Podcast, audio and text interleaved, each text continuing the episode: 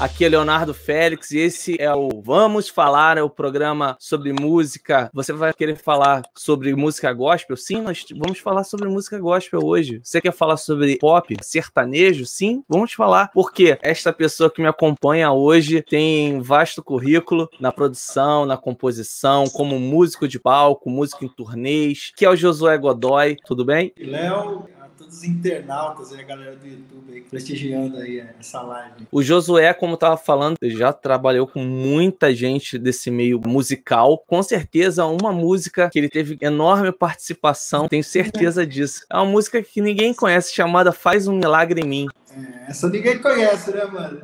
Exatamente. E, aí, e que, que você participou nessa música aí, Josué? O que, que você meteu ah, o bedelho aí nessa música? Essa música eu fiz o arranjo, eu sou arranjador da música e a pai e os teclados, né? A parte de piano, de teclados, eu sou arranjador da música. É, e por acaso ele é parceiro do Regis Danese só há quantos anos mesmo?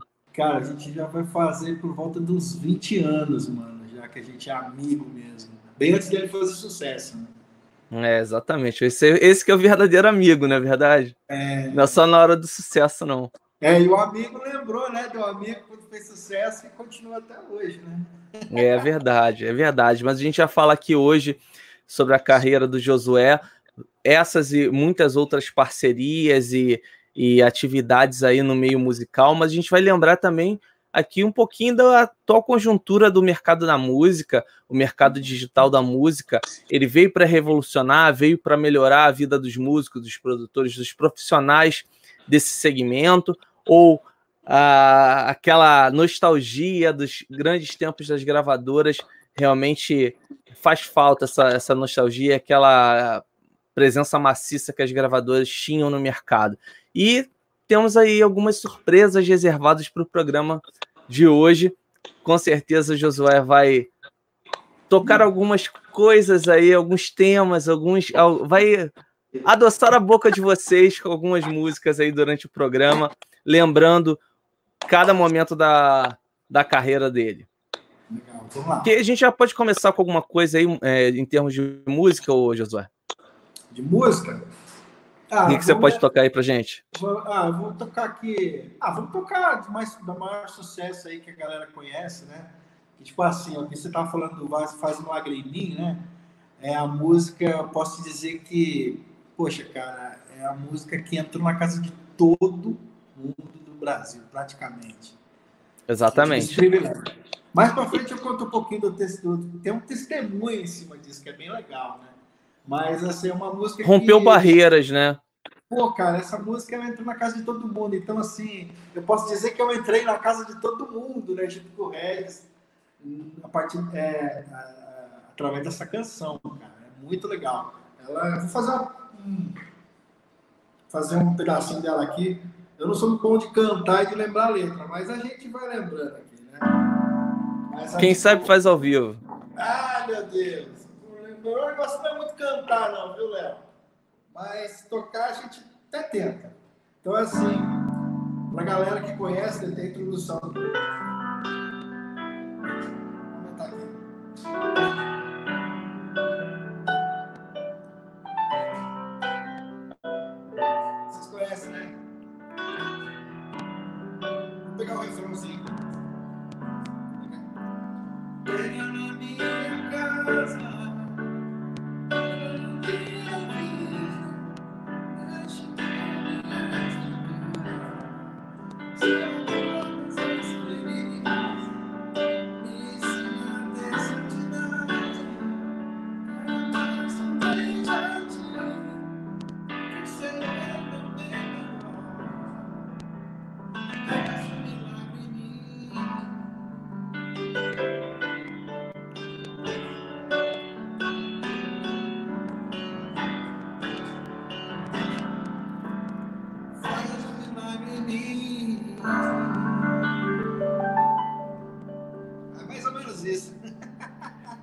Bacana, bacana. Bacana, bacana.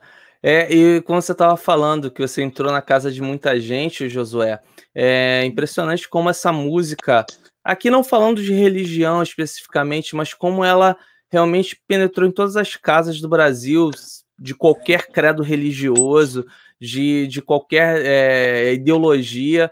A gente realmente teve uma invasão dessa música, né? Pelo Brasil todo, para fora do, do país também. Foi regravado em uhum. diversos ritmos.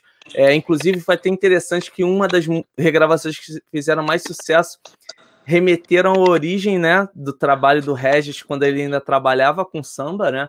Foi, foi bem interessante aquela releitura. Não lembro agora, não me recordo agora o, o grupo que, que fez a, essa releitura, mas foi bem interessante. E mas chegou a muitos lugares e com certeza marcou, marcou a época, mas tem parcerias aí mais atuais que continuam fazendo sucesso, né, Josué? O que, que você pode falar desse seu trabalho mais atual com o Regis? Com o Regis, cara, tem as últimas músicas desse. É, tem várias músicas assim que, que a gente fez junto, desde o Faz Milagre em mim, que eu, que eu produzi com ele, que eu fiz os arranjos, que eu toquei. Uh, e tem música Família, que fez sucesso, né?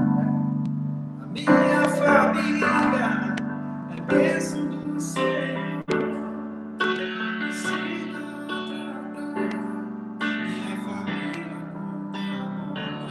podes. Posso fazer Isso também. Deus, aí vem, aí vem. Profetismo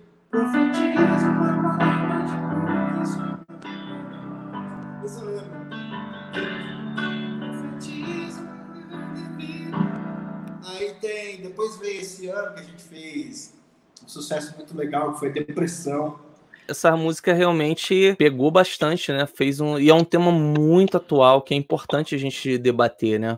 Pô, e, e, o legal, assim, já que tá no assunto, um negócio muito legal que aconteceu com essa música, cara, que eu fui lá gravar o, o disco com ele, fui lá fazer o, gravar esse EP, né? Que foi um EP que lançou.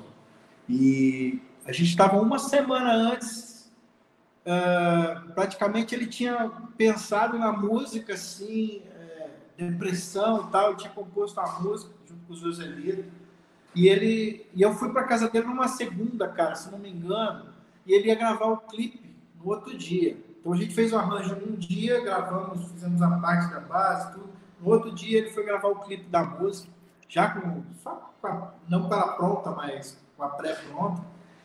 E cara, no outro dia que a gente estava gravando o clipe, mano, a, a, a produção da Fátima Bernardes chamou ele, para se ele podia ir na próxima segunda, que seria, acho que se não me engano, foi dia 3 de outubro, para ele lançar a música lá, que era o mês de outubro, mês amarelo, né? Como é que eu não lembro.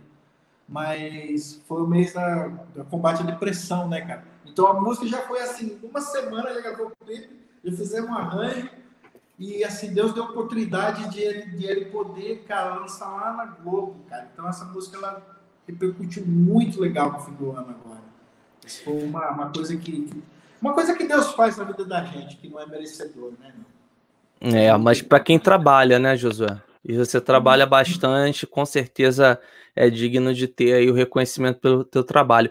E o primeiro reconhecimento da noite já vem aqui em forma de, de comentário que eu vou colocar aqui na tela para vocês, que é o comentário da Nana, a Nana Correia. Boa noite. Para mim, Naná, Naná, Naná. Naná Rapaz, Correia. Sabe quem é esse cara aí, mano? Não, desculpa, eu não. Eu não te Naná, boa noite. Esse Naná, Naná Correia, cara. O Naná ele é baterista do Edson Woods. Da dupla Edson Woods, cara. Muito conceituado. É uma tela dele. Ele toca comigo na igreja. Nós somos muito Fera, hein? Naná, Aliás, o Woodson, que é um excepcional guitarrista, é, além das incursões dele já conhecidas, a carreira né, toda desenhada através do sertanejo, tem um trabalho excepcional como solista, como guitarrista. Gosto bastante desse álbum, que é o álbum Turbination. Não sei se você já ouviu esse álbum. Já, já. Esse álbum é muito bacana, foi gravado e produzido pelo, pelos, pelos irmãos Buzik, né? Da, do, do Dr. Sim. E é um álbum bem bacana, Turbination. Mas aí depois ele voltou para o sertanejo, né? Se reencontrou com, com o Hudson e segue aí em carreira, graças a Deus, com sucesso. É, obrigado, o, o Naná, pela participação aí. E continua ligado aí, não vamos falar, divulgue aí para os seus colegas músicos, para os seus amigos, para os seus familiares, e faça o mesmo, como o Naná também. Você pode ter aqui o seu comentário aqui na tela. Você pode participar através do chat ao vivo do, do YouTube, ou você pode entrar em contato também. Está aqui na minha tela, arroba Léo Félix de Souza, tanto no Facebook quanto no Twitter, no Instagram. E eu vou dar uma olhadinha e com certeza vai ser um prazer aqui ler a tua participação, tá bom? A gente tem mais uma participação agora da Michele. Vamos colocar na tela. Michele. A Michele Thomas ou Tomás, não sei. Mas de qualquer maneira, muito obrigado, Michele, pela participação.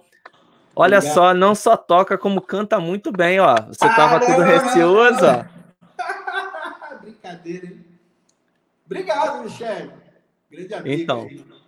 É o feedback ao vivo aqui no, no Vamos Falar.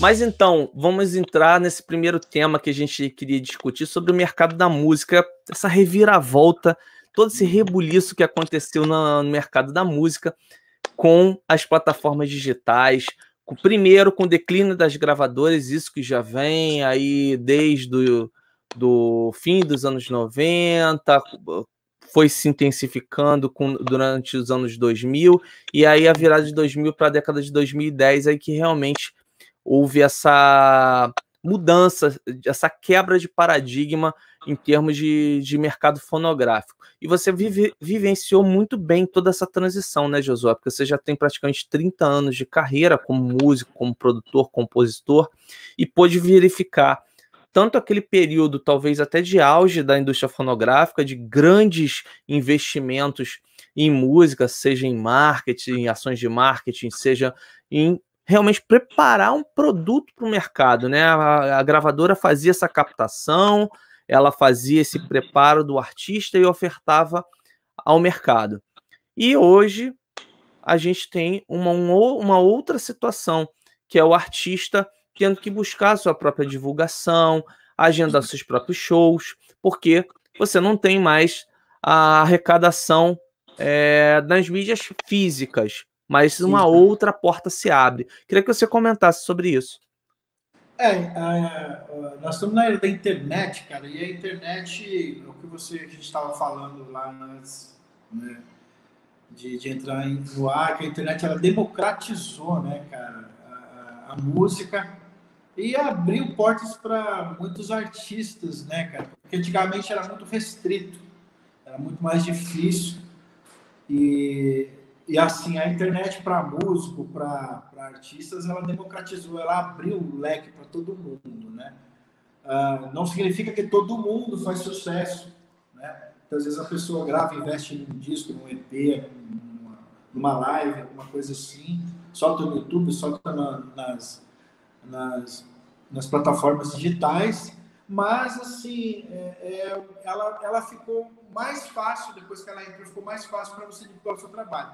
Realmente, cara, as gravadoras, elas caíram um pouco assim no lance de, da vendagem de discos, principalmente de CD, né? Eu peguei um pouquinho, um período ainda do gravador de rolo nos estúdios, né? Eu saí do, do, do analógico, eu peguei o finalzinho do analógico e entrei no digital, que seria fitas andares e tal, e ficamos, ficamos dois, uns 10 anos, né, nesse, falando de estúdio, nesse lance das fitas ADATs, fitas DATs, né? E depois para entrar no computador.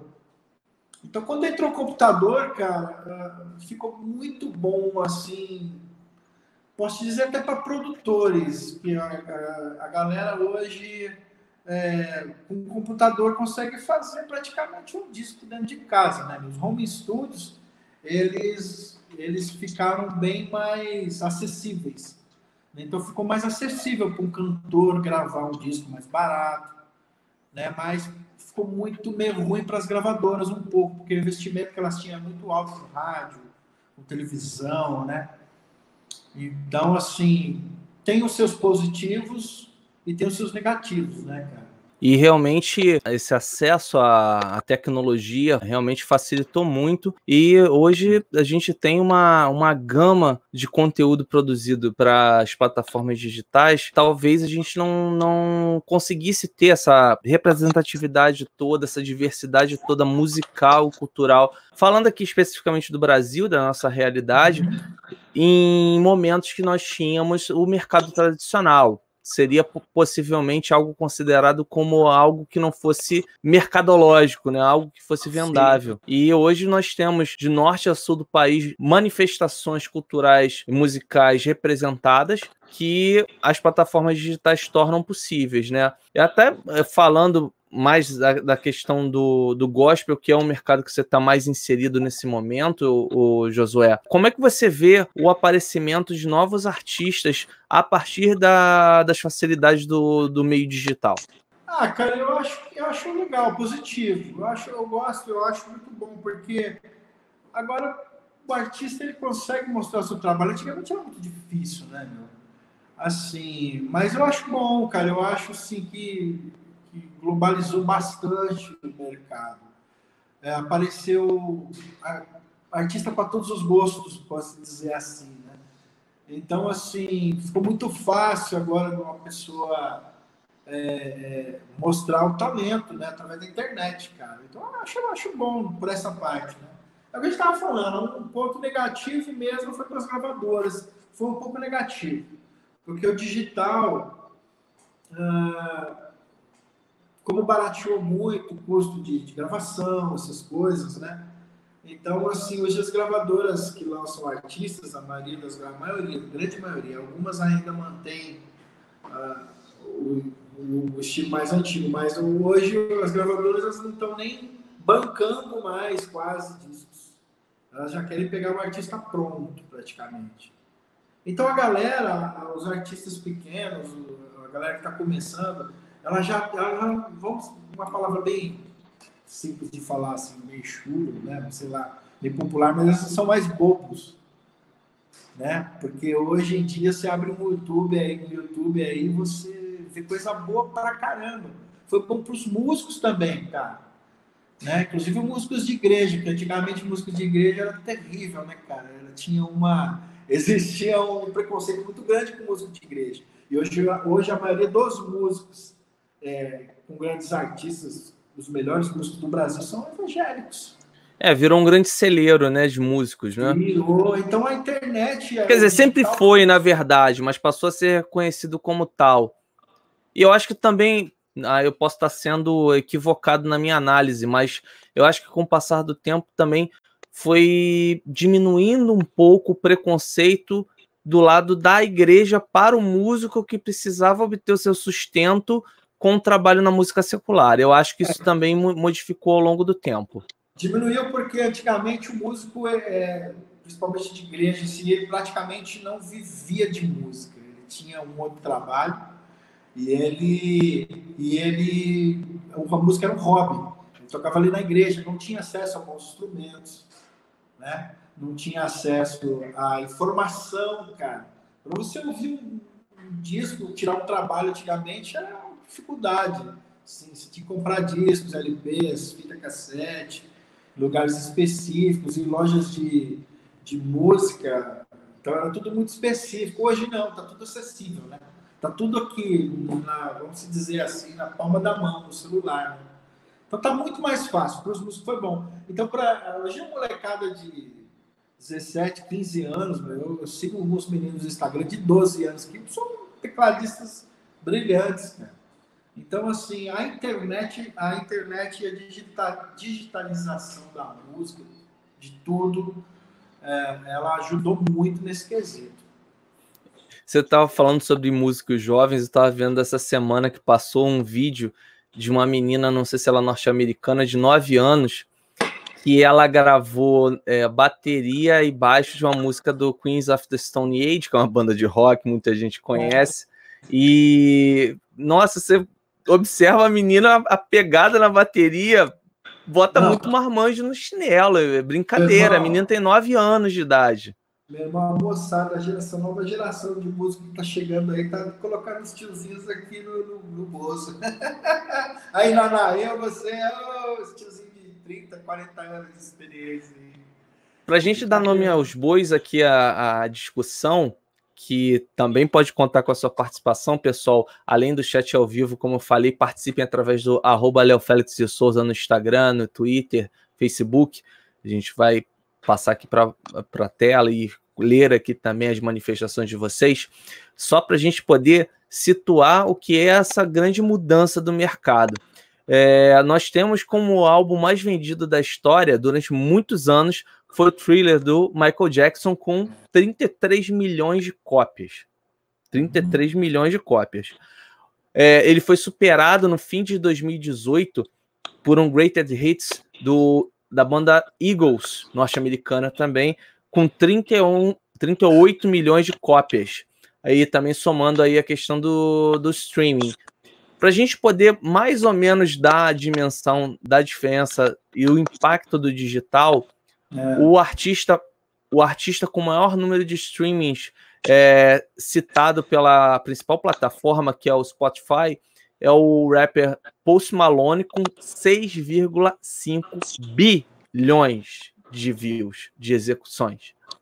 Então, o alcance que o digital tem, comunicando com, com as novas gerações e chegando Sim. também a muito mais pessoas, né? Então, como a gente fala de um artista que no mundo do pop era onipresente, como Michael Jackson, foram décadas de domínio e ele tem marcas impressionantes.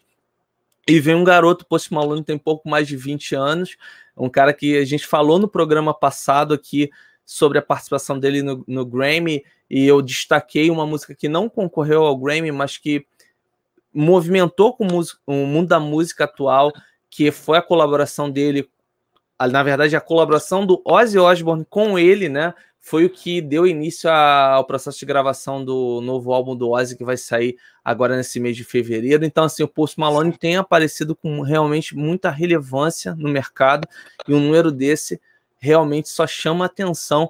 Aqui, só para a gente compartilhar os dados mais atualizados, uh, o Spotify apurou no, no ano passado que. Vamos lá, passar aqui para vocês. Além do Post Malone, que ficou em primeiro lugar, com como álbum mais ouvido, né, com 6,5 bilhões, a gente tem aqui outros artistas também da nova geração conectados ao digital com bilhões de visualizações. Ah, o, o Shawn Mendes com a Camila Cabello, a Billie uhum. Eilish, que a gente também falou, maior ganhadora do Pegou último Grammy. Agora, né? Cinco Grammys com apenas 17 anos. A Ariana Grande também, o, e a parceria também, que essa, essa parceria, é, é, parceria também teve presente lá no, no, no, Grammy, que foi a do Linas com o Billy Ray, o Cyrus, né? Que é o, o pai da Mario Cyrus, né? Então são, são parcerias aí de, unindo gerações e que têm levado jovens aí ao topo bem interessante essa, essa, essas referências e como realmente o digital tem dado acesso a essa nova geração, a uma nova linguagem musical e, e lógico, a gente vê né, o predomínio do pop, né? E como é que você vê essa, esse momento da, da música, essa predominância do pop já há alguns anos, mas um pop um pouco diferente. A gente também falou aqui na semana passada sobre isso, que nós não temos mais aquele pop predominante durante décadas como Madonna, como Michael Jackson, mas temos outro tipo de abordagem para música pop. Você como produtor, teu olhar de produtor, Josué, como é que você vê essa, essa invasão pop internacional? É, eu acho assim, a Madonna, Michael Jackson, tanto como né, a gente pode falar de vários cantores, igual você falou, reinaram décadas, né? E, vão ser eternos, né? esses caras são eternos. Eu acho que assim, falando como produtor, eu acho que a música, a música pop ela empobreceu um pouquinho. Ela está muito boa a qualidade de som da, das músicas, mas ela empobreceu um pouquinho no, no quesito letras e quesito harmonia, entendeu? Temos que respeitar a nova geração, né, cara? Porque tudo ficou muito mais fácil. Como tudo ficou mais fácil, a, a música também ficou mais fácil um pouco. Mas, cara, eu, eu, eu curto. Você sabe que eu, a música que eu mais curto é música pop. Eu gosto muito da música pop. Eu gosto de ouvir. Eu tô conhecendo agora essa, essa, essa menina que ganhou o Grammy. A Billy. Eles. Eles. É, Eilish. A, a Camila Cabelo é muito legal. Tô conhecendo agora essa turma, tá? Eu não tava muito engajado nessa galera nova, não. Eu, eu sou mais do, do, assim, gosto mais do estilo Sam Smith, próprio Bruno Mars, eu sou mais dessa, dessa linha. Ed Sheeran. Ed Sheeran. Então, falando, por exemplo, de Ed Sheeran, né? É uma música simples, que muitas vezes ela tem só quatro acordes, né, cara?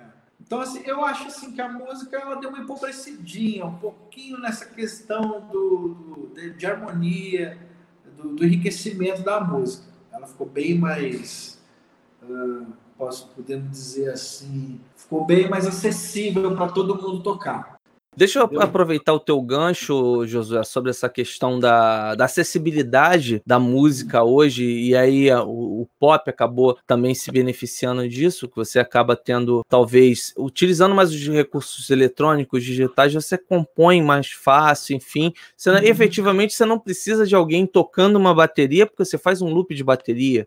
É. Você não precisa ter alguém tocando um baixo, porque você reproduz uma linha de baixo é, num sintetizador e por aí vai. Trazendo para o nosso cenário. Hoje, o nosso, nosso principal produtor de conteúdo nacional no YouTube, ou um dos maiores, chama-se Condizila, que é um grande portal agregador da cultura funk no Brasil, que tem predominância, fala para uma grande camada da sociedade brasileira, não só é no, no sentido mercadológico, mas também cultural, das comunidades que se expressam através desse estilo musical. Mas nós tivemos, a partir desse movimento, alguns outros cantores se desenvolvendo cada vez mais e buscando uma linguagem própria. E aí eu faço esse gancho na questão do trabalho da Anitta. A Anitta que veio do funk carioca, Furacão 2000, toda aquela tradição dos funkeiros cariocas, começando numa linha de trabalho e hoje é uma cantora internacional. Se você gosta ou não de Anitta, como eu sempre falo aqui não Vamos Falar, a gente incentiva sempre que você ouça qualquer tipo de música, ouça e tenha seu juízo de valor. Se você gosta, você continua ouvindo. Se você não gosta, você não ouve mais, né?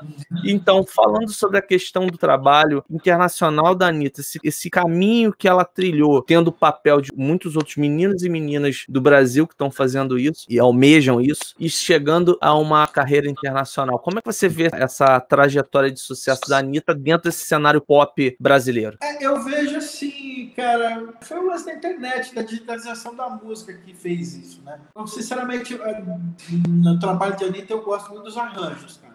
Muito legal os arranjos acho muito criativo os DJs que fazem, a galera que fazem os trampos dela. Todas as músicas são legais, assim. Não, não curto muito a letra, essas coisas, não vou entrar nesse mérito. Não é o meu, meu gosto de letra, mas eu gosto muito dos arranjos, das batidas, né? Então acho que eles estão buscando, cara, como ela busca essa carreira internacional, ela está buscando através da musicalização dos arranjos atingir lá fora o, o, mercado. Não acho muito fácil não, mano. Muitas vezes os caras cantam muito assim, ah, que tá fazendo sucesso não acho muito que às vezes está fazendo sucesso. Você vê um cara que fez sucesso lá fora, antigo, que fez muito sucesso lá fora, dos mais antigos, Nelson Ned. Depois veio um cara que fez muito sucesso, foi Alexandre Pires, uma musicalidade maravilhosa, né, cara? Podemos nem falar de, a gente vai falar de Alexandre Pires, né? E assim, só que assim, eu vejo que mais uma moda, mais uma moda, mano. Pelo menos existe um investimento nesse sentido, né? Não, As existe,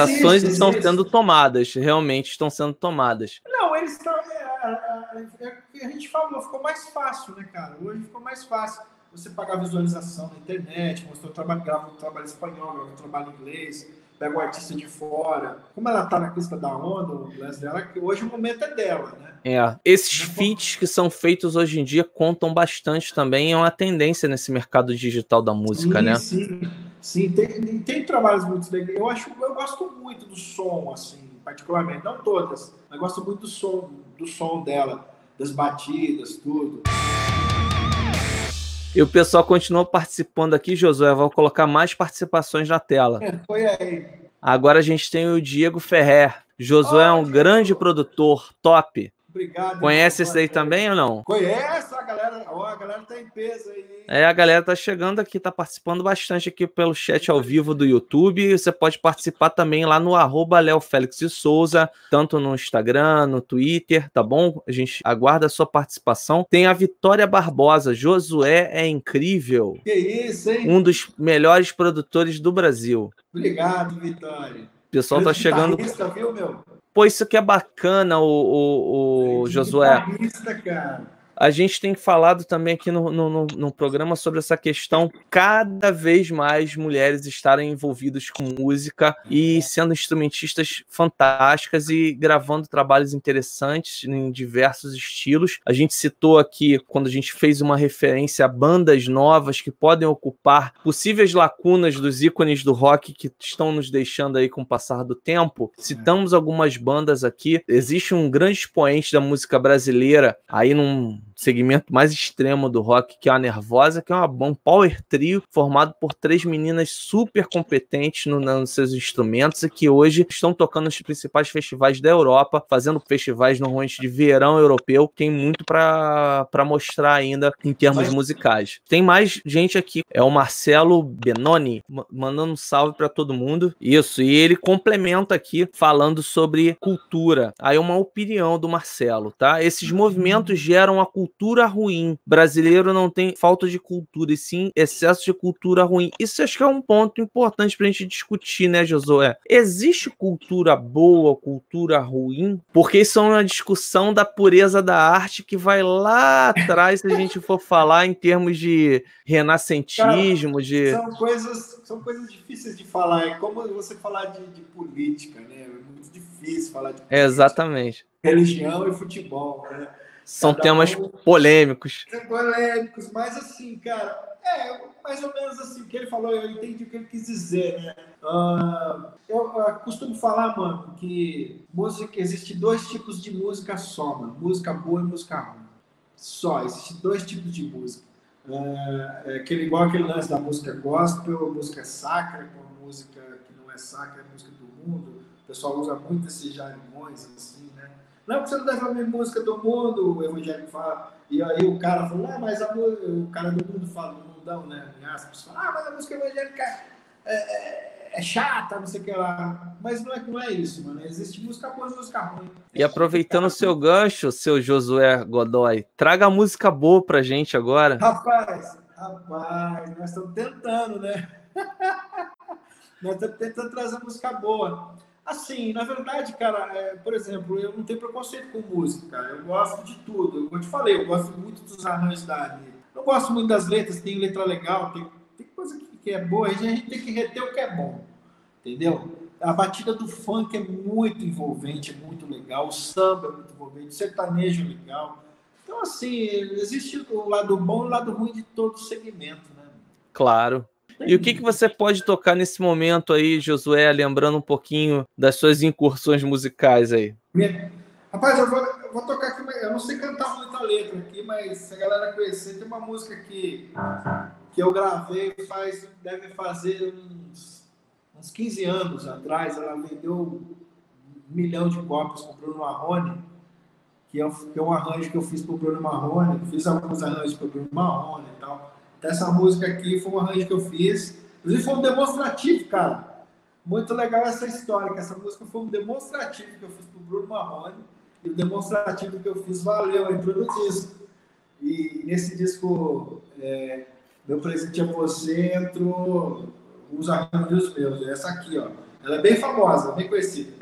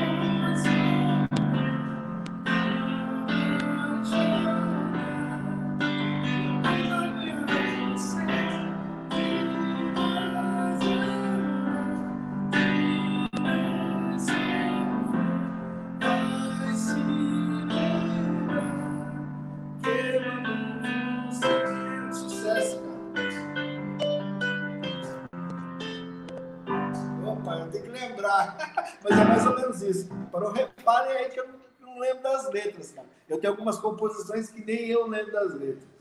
Ah, isso acontece muito. Isso Mas, acontece então, mais do que você imagina. Isso é Bruno Marrone, cara. Quem não gosta de Bruno Marrone? Bruno é um cantor pô, excepcional, né? Pelo amor de Deus. E o, o Marrone, ele fala bastante? Como é que é nesse, nesse contato do dia a dia? E o pessoal brinca tanto com ele, né? Que ele... É, que ele canta baixinho, né? Mas é estratégico. O Marrone ele é um ótimo sanfoneiro, mano. E ele é um ótimo segunda voz. É o, é o segundeiro, né? Como o pessoal é, fala. É Mas é estratégico, porque, cara, vamos falar a verdade, o Bruno, é, a voz dele é uma das melhores né, que tem, né? Tem... Ele tem aquela voz potente, bastante característica, ah, né? Você tá doido. Então eu fiz algumas arranjos, eu tenho algumas músicas assim, alguns arranjos com eles. Essa é uma delas, que fez muito sucesso, mais de um milhão de discos, cara, na época de CDs, né? É bem legal, assim. Então, isso é uma música boa. Eu acho uma música boa, né? Legal, bacana. Lembrando de, de, de, coisa boa, vamos lembrar agora mais alguns momentos da tua carreira. Queria que você falasse aí como é que você começou lá no, no início dos anos 90, uhum. passando aí como músico, tua trajetória, chegando aí os trabalhos já mais consagrados de produção. Eu comecei, cara, com de 12 para 13 anos com a banda Gert. Fui tecladista da banda Gert, com o Carlinhos, o pastor Jeromilton lá, tal, galera. E eu, praticamente os anos 90 todo, até o final dos anos 90, eu viajei o Brasil inteiro com eles. Então gravei vários sucessos com ele, tinha várias músicas. Você é você é você é A galera conhece muito. Então eu comecei na música gospel, né? Depois que saiu, uh, acabou que eu saí do da Gerd, eu fui trabalhar em estúdio. Comecei a trabalhar com o Alex, cara. Alex Conte, que é o Alex do Polegar, cara, o cantor do Polegar, que era o baixista do Polegar. Fui trabalhar no estúdio dele. Aí, a partir daí, assim, é, Deus foi me dando a oportunidade de trabalhar com grandes músicos, grandes artistas, cara. E, tipo assim, comecei mais, praticamente em 92, né, e hoje, assim, é uma curiosidade muito legal que eu falo para as pessoas, e às vezes essas pessoas não acreditam que eu não leio uma nota musical, né? não sei ler partitura, não escrevo partitura, mas eu já tive a oportunidade de gravar e dirigir grandes músicos do Brasil. Não sei como acontece, né? Mas a mão de Deus, né? Mas Deus deu talento pra gente. Então, assim, eu comecei lá com a banda Gert, toquei 10 anos com eles, praticamente, quase 10 anos, 8 anos. Depois foi para estúdio, fui virar músico de estúdio, cara. Aí me apaixonei pelo estúdio. Aí, quando eu me apaixonei pelo estúdio, eu não saí mais. Aí veio uh, cronologicamente falando, aí fui tocar sertanejo, fui tocar sertanejo, depois da música gospel eu fui pro sertanejo, aí entrei lá, gravei com o Mato Grosso Matias, tem uma história bem legal, muitas músicas de sucesso que eu gravei com eles, Mato Grosso Matias, é, Guilherme legal. Santiago. Posso mostrar? Pode, pode. Já ilustra logo.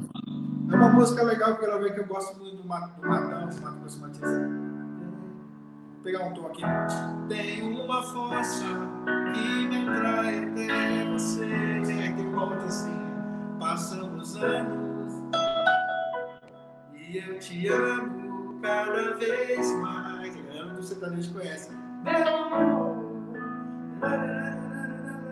Deus, um sucesso do Mato Grosso Matias. Aí gravei com o Bruno Marrone, né, que é essa Ponte Amar Demais, Não Precisa de Você tudo sendo músico de estúdio, de indicação, assim, de amigos que indicava, que me chamavam para gravar. Isso foi muito legal. Mano, assim, Deus tem me dado um, um, um, cast de artistas que eu gravei vasto, assim. Bicho, se eu, se eu for lembrar, assim, a gente demora bastante para lembrar. Tem uns quadros aqui, eu tô lembrando aqui alguns. Uh, Wesley dos Teclados, Charles da Rocinha, grande abraço para Charles próprio Regis, Luiz Cláudio, Luiz Cláudio Juliano, tem as Mineirinhas que eu gravei. Uh, a gente tem uma galera muito, muito grande. Você teve recentemente gravando com o Sullivan também, né? Com o Sullivan eu trabalho com ele. Hoje eu sou. Eu tive a oportunidade, assim, é, Cara, é, como é que passa? É uma coisa de Deus mesmo. Você cresceu ouvindo as músicas do cara, porque ele fez parte da minha infância, ele fez parte da nossa infância, né? Compondo músicas de Xuxa, Balão Mágico, Trem da Alegria, aí vem aqueles Bye Bye Tristeza, Sandra de Sá, Tim Maia, né? Dia de Domingo. O cara é um compositor de clássicos, né?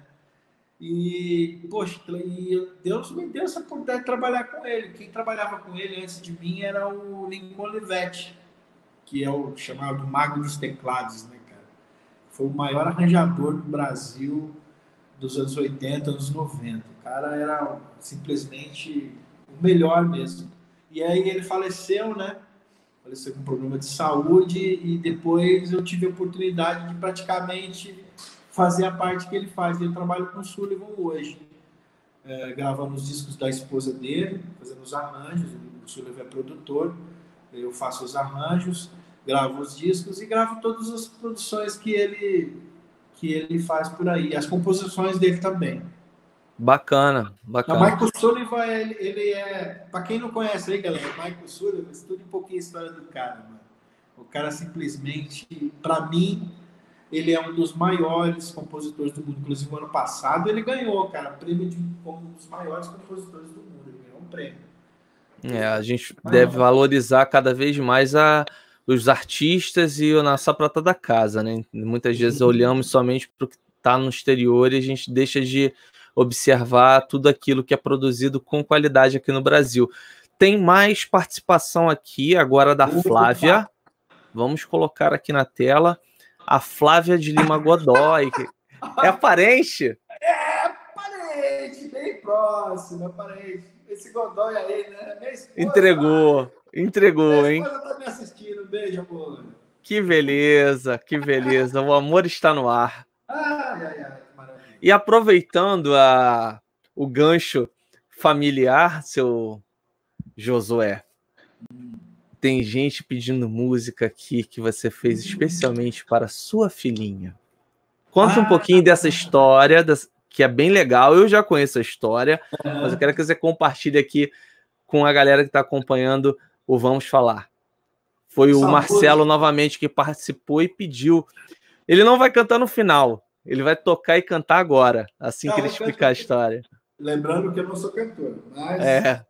Foi uma história bem legal. Vou contar a história resumidamente. Eu estava com a minha esposa, com a Flávia, lá no shopping Dom Pedro. Vou até dar o nome aos dois aqui, viu? Pra você ver. Shopping Dom Pedro, lá no, em Campinas, dentro de uma loja chamava Alô Bebê. E a minha filha era pequenininha, ela tinha uns 3 para 4 anos, eu não lembro muito bem a idade dela. E ela, cara, e a minha filha é meio, meio introvertida, assim, ela, ela, era bem quietinha, assim, sabe? Era bem envergonhada, ela sempre ficou, ficou no canto dela, uma criança, né? Foi uma criança muito introvertida. E uma vez ela entrou dentro de uma loja agarrou uma, dentro dessa loja da Lu Bebê lá em Campinas e agarrou uma boneca assim, e ficou gritando com aquela boneca. Ela encanou naquela bonequinha, uma boneca pole, na época, cheia de, de, de petrechinho, boneca. Ela agarrou aquela boneca e ficou, papai, eu preciso dessa boneca, é que eu preciso, eu preciso, papai. Eu, meu Deus, ela começou a fazer piscação, cara. Coisa que ela nunca tinha feito na vida, né? Aí daqui a um pouquinho, é, minha, a Flávia já falou para mim assim, ah, tá vendo? Você quer dar tudo para ela, agora você se vira com ela aí, né? Eu falei, hum, aí a Flávia saiu da loja e a Lavina se jogou no chão, cara. E começou a gritar, eu preciso, eu preciso. Eu peguei e falei para ela assim, só porque você falou que você precisa, papai não vai te dar. Se você tivesse falado, papai, eu queria essa boneca, eu te dava a boneca, né? Porque a palavra é diferente, né? Ela não precisava da boneca, ela tinha tudo, né? Aí, resumindo, cara, eu cheguei em casa, fiquei com aquilo na minha cabeça. Aí tem um, eu, tinha uma, eu tenho um amigo que é, que é, que é muito meu amigo, que é o pastor Lucas, que é compositor, depois nós vamos falar dele. E ele tava, a gente estava compondo algumas canções aqui. Nós estávamos assim, uma, uma vibe muito legal, cara, de compor, de compor músicas, de compor músicas juntos. Aí o pessoal da MK ligou, o pessoal da MK ligou e falou assim, ó, oh, estamos precisando de música para uma cantora, inclusive, não, se eu não me engano, nem falou quem era. Aí eu peguei, a gente sentou aqui no teclado, aqui no meu estúdio, aqui, hoje eu estou até no meu escritório, não estou lá nem no estúdio lá dentro, que a galera está gravando lá dentro. Aí ele, eu comecei a comentar com ele, falei, pô, Lucas, Olha o que aconteceu comigo essa semana. aconteceu isso, assim, assado com a Lavina e tal. Aí eu comentei com ele, falei, mano, hoje eu entendo o que é o seu pai. Eu comecei a entender o que é ser pai. Uh, o que é o que o pai faz para o filho. O pai olha para o filho, você está precisando de um sapato. O pai já vai lá e compra sem ele pedir. Muitas vezes o pai não dá alguma coisa porque sabe que vai fazer mal, né? Então Deus é assim conosco, né? Aí ele falou, pô, cara, que legal, isso dá uma música, hein? Falei, pô, então vamos embora, né? Mas eu comecei, peguei no teclado, comecei a descer a harmonia, começou a cantar. E a gente começou a compor a música, que é essa aqui. Deixa eu pegar um tom mais baixo.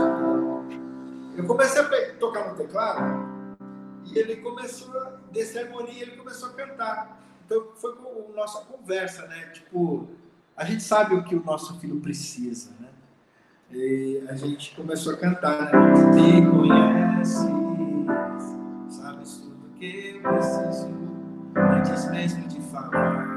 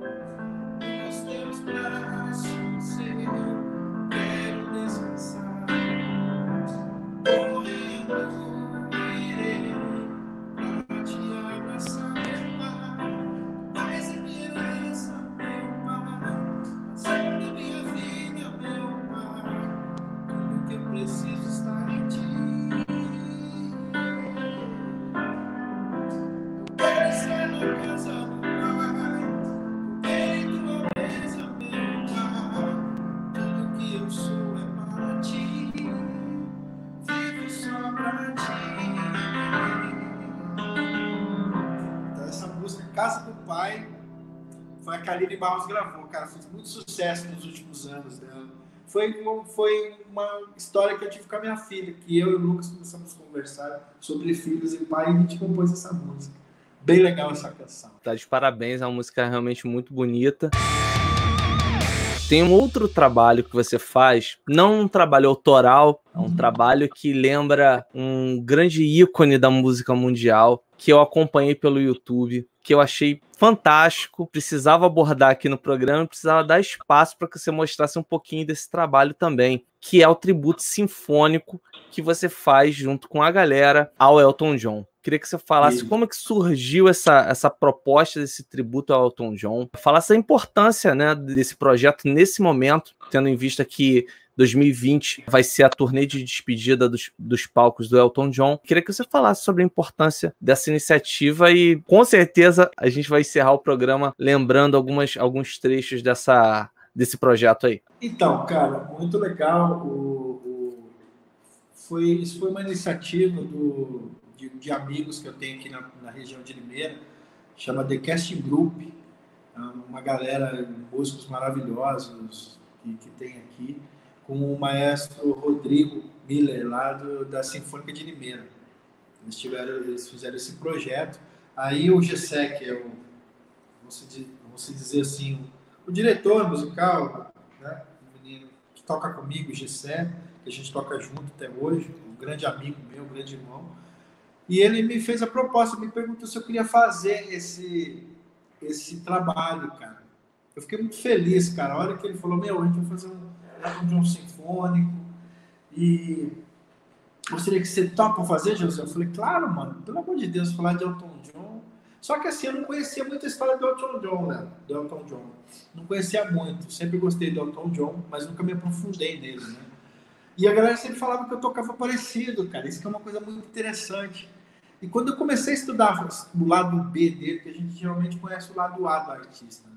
Que as músicas mais sucesso, Rei Leão e Sacrifice, aquela coisa toda que mais toca, quando você conhece um pouquinho do lado B do cara, que é aquelas músicas mais. Aí você você ele se identificou, eu me identifiquei com ele assim de uma forma, cara, que eu virei fã número zero. Se tem um, eu sou número zero dele. e assim, e a gente está levando esse projeto para alguns lugares do Brasil. Tendência agora é levar esse projeto. E esse projeto foi o primeiro Elton John sinfônico do Brasil. Então foi um negócio muito legal. A gente chegou em primeiro lugar. Não é um cover, é um, sinfônico. Eu não canto e não canto em inglês também. Piorou, né? Mas eu faço um personagem do Elton no piano, toco as, as, canções, e tem um outro cantor que, que faz a, a parte da, da voz. Cara, é um espetáculo sensacional. Já tem algumas datas marcadas para esse ano, em Limeira, em alguns lugares do Brasil, já, já estamos agendando alguns lugares. Ah, tendo a, tendo data confirmada, fala com a gente que a gente divulga Vou aqui no falar. programa, com certeza. Cara, assim, para quem não conhece, meu, o trabalho do cara, vou te falar, mano. Conheça o trabalho do Elton John, cara. É um artista fantástico, compositor maravilhoso. Uma coisa muito interessante que eu não sabia da história dele, que ele não é letrista, né? Ele só faz as melodias. Ele tem um parceiro dele, uh, que é o Bernie, né? É o Bernie. E, e, ele era letrista. E o Elton não é letrista, né? Então os maiores sucessos do Elton foi com ele, né? Então, assim, é uma coisa muito interessante essa ligação que os dois tinham. Quem não assistiu o filme, assiste o filme Hobbit, que é muito legal, conta a história. Procura na internet as canções, os shows, ele tocando piano. Cara, é sensacional. Então, John, para mim, é um dos maiores artistas. Para mim, ele se tornou o maior, né? Porque toca o que eu toco, que eu gosto também, né? E, poxa, não tem nem o que falar, mas a galera vai ficar sabendo logo, logo sobre esse, esse Elton, John, Elton John Sinfônico. Então, para a gente encerrar esse programa, já desde, desde já agradecer a sua participação, Josué, é, por estar aqui conosco no Vamos Falar.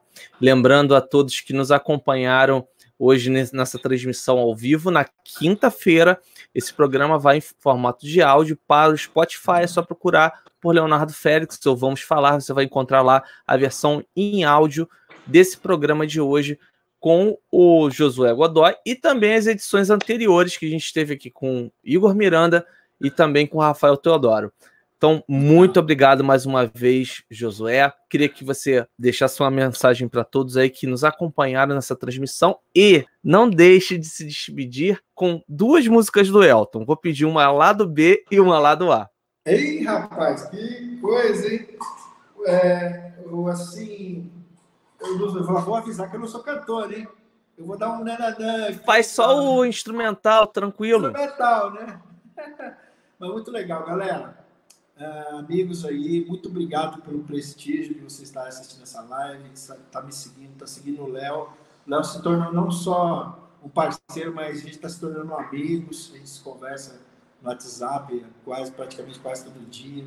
Isso é muito legal, essa amizade que a gente, essa, essa aliança, né? Existem alianças, cara, que quando você começa com a aliança, que ela, que ela só vai para frente, igual o Elton com o próprio Beg, né? Uma aliança que os dois fizeram. E muito obrigado pela, pela, por essa aliança, meu irmão. E a toda a galera que está ouvindo, aos internautas aí. Uh, um feliz, a gente já está no segundo mês do ano, mas um feliz 2020 para vocês. Espero que esse ano seja um ano maravilhoso para todo mundo, na música, né? É, é, na saúde. E, e, e vamos ouvir música, muita música boa Separe a música boa da música ruim e ouça a música boa. Esse é o meu recado para você. Muito obrigado por tudo aí. E vamos ao Elton John. Vamos lá, vamos lá do A, mais ou menos, que a galera conhece bastante. Vou tocar um trechinho, vamos ver se a galera conhece, né? É.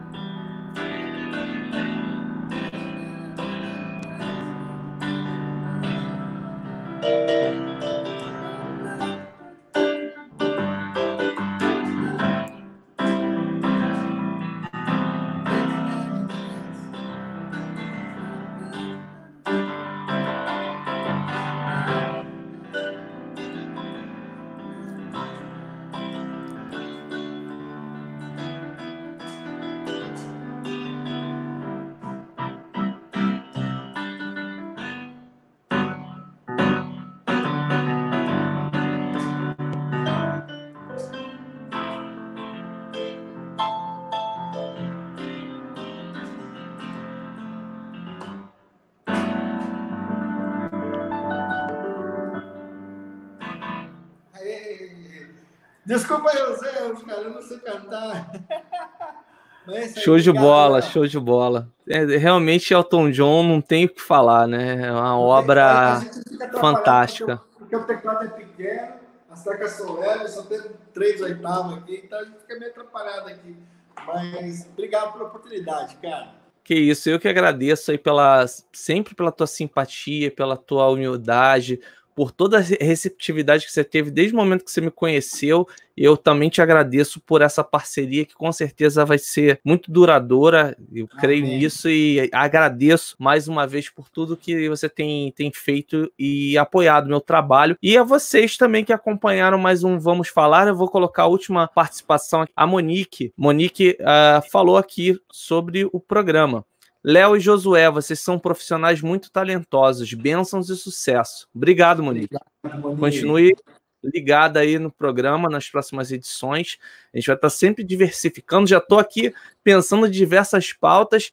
Já tem programa especial de carnaval vindo aí no dia 18, que vai ter coisa bem bacana. Eu espero que vocês tenham gostado dessa inovação de trazer o convidado tocando aí durante o programa também. Espero que outras sugestões também venham de vocês e que a gente possa sempre implementar aqui essas novidades no programa, tá bom? A gente volta na próxima semana, na próxima terça-feira, aqui no YouTube, às 22 horas, 10 da noite, ou mais ou menos isso. E quinta-feira, versão áudio lá no Spotify, tá bom? Não deixem de se inscrever, curtir, compartilhar, comentar. Falem mal, mas falem de mim. Então, deem essa força pra gente, tá? Arroba Leo Félix de Souza, youtube.com barra Leo Félix de Souza. Um grande abraço e até a próxima.